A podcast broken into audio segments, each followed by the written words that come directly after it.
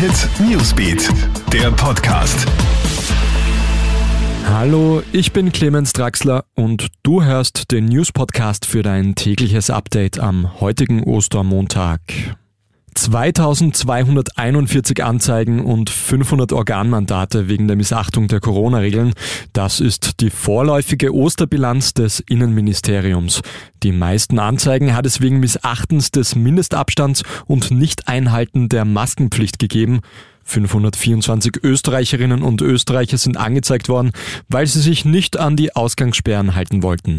Besonders verärgert zeigt sich das Innenministerium heute über den Vorfall in der Wiener Innenstadt. Ein Maskenverweigerer hat dort zwei Polizisten mit Fäusten attackiert und beide verletzt. Ein Monat lang haben Ärztinnen und Ärzte im Wiener AGH um ihr Leben gekämpft.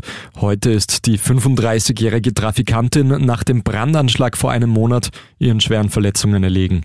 Der 47-jährige Ex-Partner soll die Frau in einer Wiener Trafik mit Benzin übergossen und angezündet haben. Anschließend habe dieser die Tür des Geschäfts versperrt und sei davongelaufen. Gegen den Mann wird wegen des Verdachts des Mordes weiter ermittelt, bestätigt uns heute auch Staatsanwältin Nina Bussek. Der 47-jährige Tatverdächtige sitzt derzeit in Untersuchungshaft. Beim Osteressen mit der Familie ist jetzt auf Sizilien ein gesuchter Mafia-Boss gefasst worden. Der mutmaßliche Anführer eines Clans in der Nähe von Palermo hat sich eigentlich nach Brasilien abgesetzt. Für das Osteressen mit der Familie dürfte er aber wieder zurück in die Heimat gekehrt sein. Die Polizei hat ihn dann beim Essen überrascht. Mit dem mutmaßlichen Mafia-Boss wurden auch noch vier weitere Männer verhaftet.